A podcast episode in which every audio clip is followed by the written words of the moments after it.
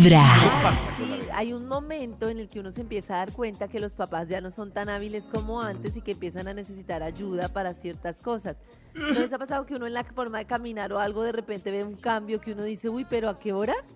No sé si a Maxito que tienen los Sí. papás ya mayores les ha pasado que Claro. como no sé, para leer, para Sí, cosas que esa- antes eran súper autónomos y uno como que, ay, No, ya, ya, estamos claro, ya no.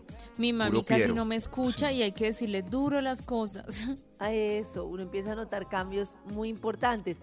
Y es muy importante prepararse para el tema de la vejez de los padres.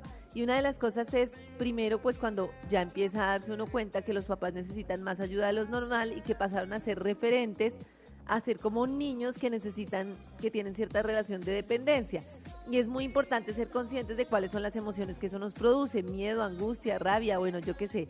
Pero lo otro es también entender que para los papás también es súper difícil. O sea, que uno crea que para uno es, es difícil, pero que para ellos, que han sido autónomos y todo, reconocer que necesitan ayuda y que deben recibir ayuda de los hijos y que ya no son autónomos independientes, es súper doloroso. Entonces hay que entender que es un proceso difícil para ellos y que no debe hacerse una sola persona, un solo hijo responsable de absolutamente todo. ¿No? Hay expertos que pueden asesorar, por ejemplo, médicos, Oh. gerontólogos. Como no, el que se quedó viviendo con ellos. Es su responsabilidad, ¿no? No. ¿Por qué? que pueden ayudar con Pues claro, porque ahí cómo- de Ruana. Claro, que No, pague el arriendo cuidando a los viejitos. Pero es obligación del hijo hacerse cargo del padre. ¿Para qué se quedó? Uy, qué bueno, qué buena pregunta la de Nata. ¿Es obligación de los hijos hacerse cargo de los padres? Ahora sí, no se les Eh, olvide que, que se actualizó la ley y, y así como hay abandono de hijos, la ley se actualizó para, para el adulto mayor. madre, pero. uy, Sí. no claro, sé. no dejen. Pues obligación realmente de nada, ¿cierto? Legal pero sí, pero moral, yo, no, le- claro, legal sí, ¿qué consideran? Legal sí, pero moralmente, ¿qué consideran? Por ejemplo, yo me Yo acuerdo creo un caso, no. uy, un caso súper concha de un papá que nunca respondió por su hija, nunca. ¿Y Se fue, demandó? no respondió económicamente y nada, y cuando era viejito y dependiente la demandó por alimentos. Claro. Y Ah. absurdo. O sea, Oh. nunca respondió, nunca apareció y cuando ya lo necesitaba, No, viejo fue y la conchudo. O sea, no, no Viejo tiene conchudo. sentido, claro. Viejito Pero en feo. condiciones, en condiciones normales, a mí me parece que hacerse cargo de los papás es una situación difícil, pero es una si- es súper importante. Ahí hay un clic que van es a pelear David y, Nata. Es que es, es que uno anda por ahí sin saber lo que hicieron los papás por uno.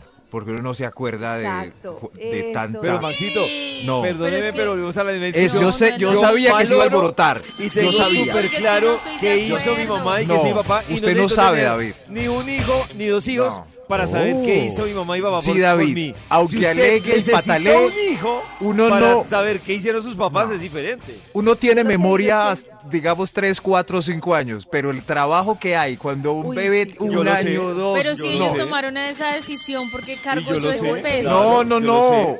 Yo lo sé, Es- yo es- lo lo que estoy diciendo yo es que cuando uno sufre esos dos años trabajando tanto por un bebé, uno mira a la mamá Bueno, de hay gente distinto. que valora las Yo cosas cuando le ocurren quiero. o cuando les faltan. No otros que las sabe valoramos porque no han limpiado, sabemos, no han, no han pasado una noche en vela No, cargando un bebé. No, puro discurso de papá. ¿Cómo que puro discurso? Es sentirlo, Karencita, ayúdame.